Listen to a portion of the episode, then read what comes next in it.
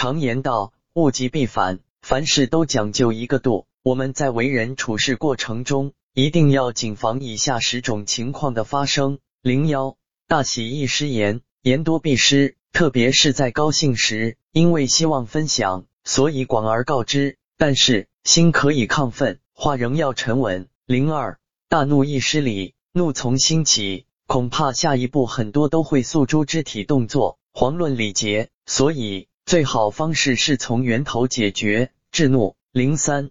大惊易失态，如同曹刘论天下英雄，刘备惊掉了筷子一样。大德刘备尚且如此，常人要做到泰山崩于前而色不变很难。零四，大哀易失言，面对种种哀伤甚至哀痛，在宣泄过心底的苦与痛之后，需要节制，顺便向前，别让颓废左右自己。零五，大乐易失察，高兴时往往觉得一切都是悦目的。而此时分辨能力往往被削弱，思考逻辑会被淡化，于是失察就乘虚而入。零六大惧易失节，恐惧或诱惑之下，意志不坚的人会失去原则与底线，此时真正的猛士会抬头直面，真正的勇士会坚定坚持。零七大思易失爱，想法不要瞻前顾后，思虑不要过于繁复，全心付出，爱就爱了。零八。大罪易失德，大罪之时，其言往往会多妄语，其行往往会出格。所以小酒怡情，酗酒不光伤身，